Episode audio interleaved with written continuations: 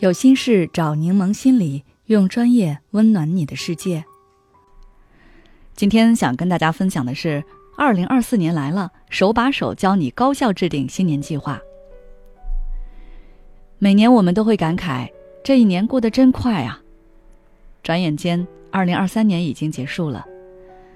这几天我在家刷到了很多关于盘点二零二三年的视频，有一个视频非常可爱。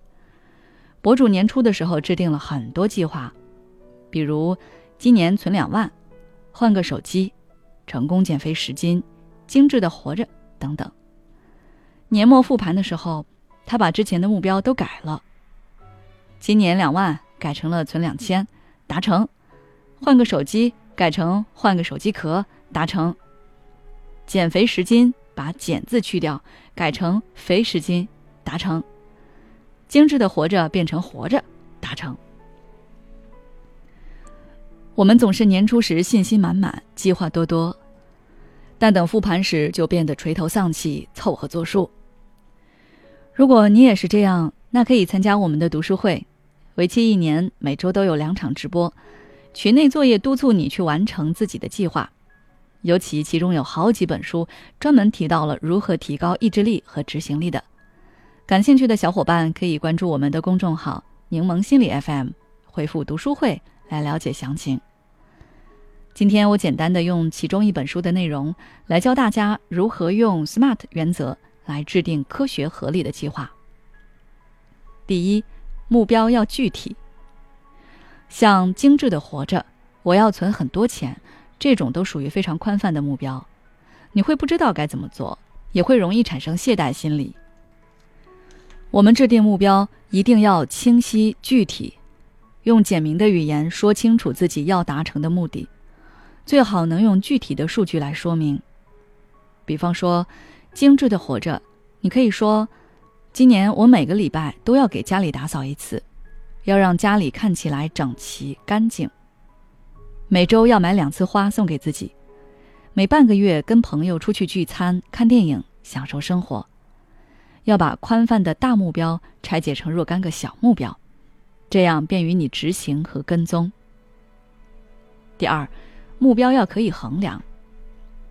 目标千万不能是模棱两可的，你同样可以用数据或者明确的方法来进行衡量。比方说，你想要多看书、多学习，你根据前面的标准，给自己制定了今年阅读十本书的具体目标。但是如何衡量呢？你是囫囵吞枣的看，还是认认真真的看？这中间的差别是很大的。这种情况下，你就需要给自己一个可以衡量的标准，比如每本书写两篇读书感悟，或者做一个视频内容分享等等。这样可以督促你往你希望的那个方向前进，而不是为了达成目标而糊弄自己。第三，目标要可达成。制定目标时，千万不要好高骛远。当然也不能太低，太低了就没有意义。举个例子，你想要存钱，那存钱的目标金额是多少，就要结合你的收入和支出来制定。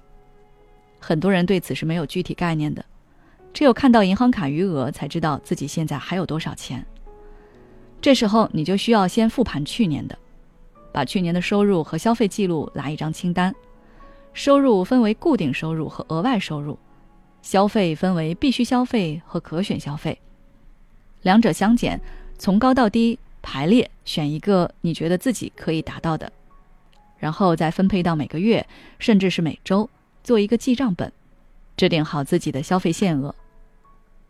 第四，目标要有相关性，你制定的目标一定要与你的长期目标相一致，否则你会很容易放弃。比如你计划减肥二十斤。但实际上，这个体重按照 BMI 体重指数来说属于过轻，那么这个目标与你想要健康的长期目标就是相违背的。你即便坚持减肥一段时间，也会因为身体受不了而被迫放弃。第五，目标要有实现。有拖延症的人应该都领会过 deadline 的压力，因为有 deadline，所以不管你前面怎么拖，你也会在 deadline 之前把任务完成。我们的目标设置同样也要有完成实现的要求，这样你可以定期检查自己的完成进度。当然，有时候也要根据自己的情况来进行适当的调整。比如你计划今年看十本书，差不多每个月一本，那到月中的时候自己就该注意了，没看要赶紧看。而如果本月你的工作特别多，家里也有事情发生，无暇分神，那本月的看书计划可以往后挪一下。总之，只有清晰可见的目标，才会让我们更有方向、更有动力。希望大家今年都能收获满满，越来越好。